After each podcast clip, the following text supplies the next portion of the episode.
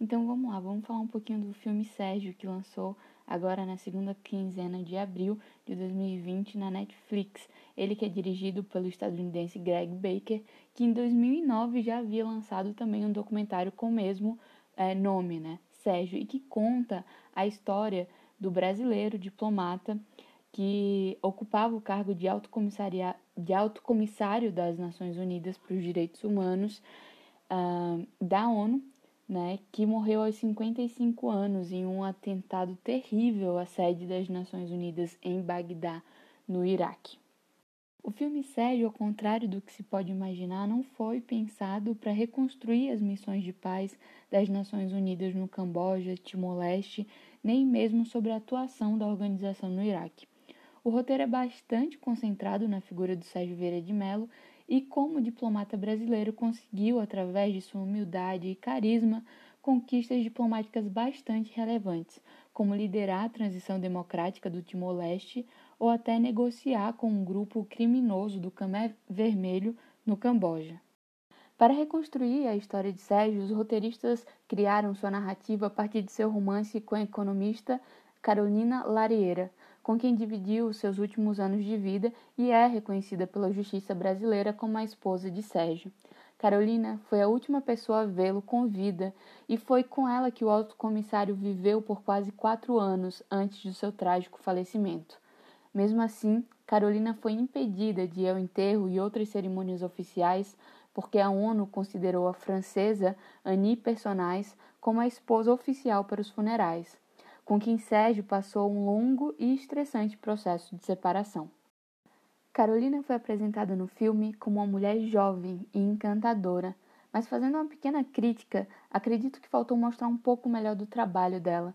Isso poderia até ajudar na construção da ambientação do porquê a existência das intervenções humanitárias uh, comandada pelas Nações Unidas e qual a real relevância e por que Carolina estava ali presente.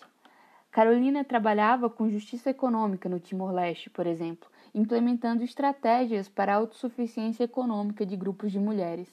Isso é relevante por muitos fatores, mas principalmente porque a própria presença das tropas internacionais nos territórios ocupados causa uma grave dependência econômica naquelas comunidades.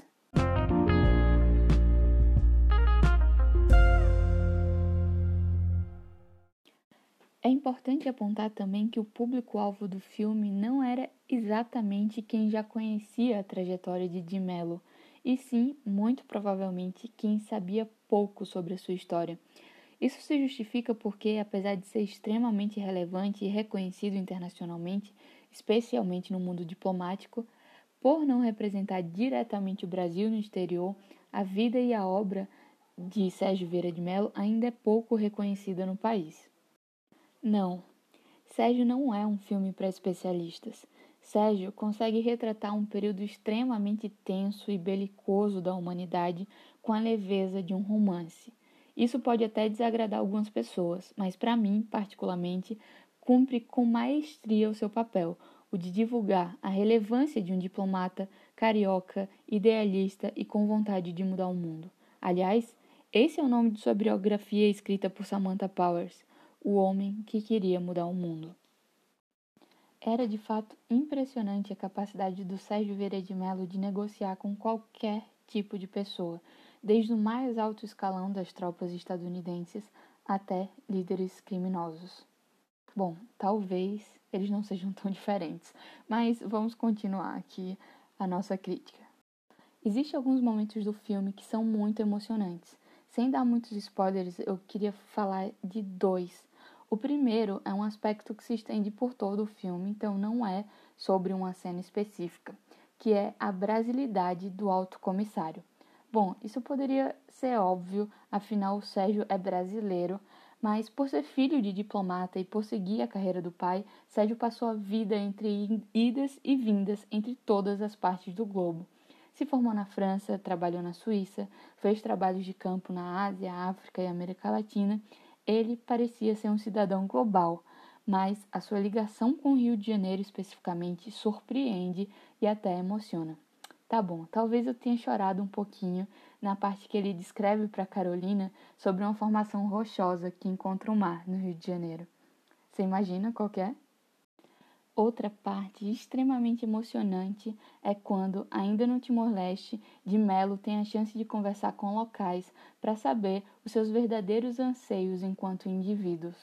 A resposta surpreende e foge totalmente do sentido político e permeia muito mais um significado espiritual, demonstrando que só outra pessoa com uma forte ligação com suas origens poderia interpretar os seus significantes.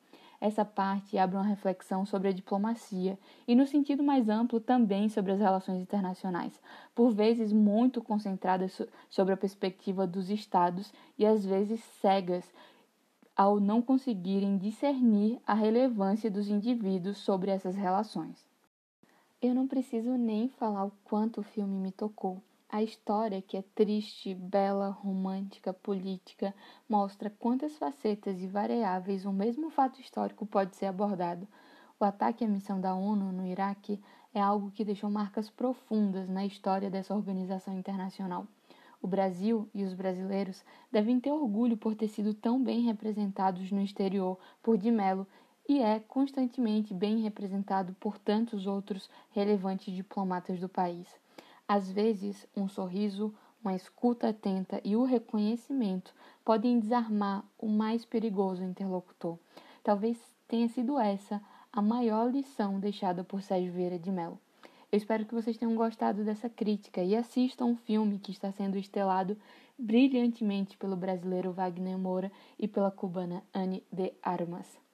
Até mais!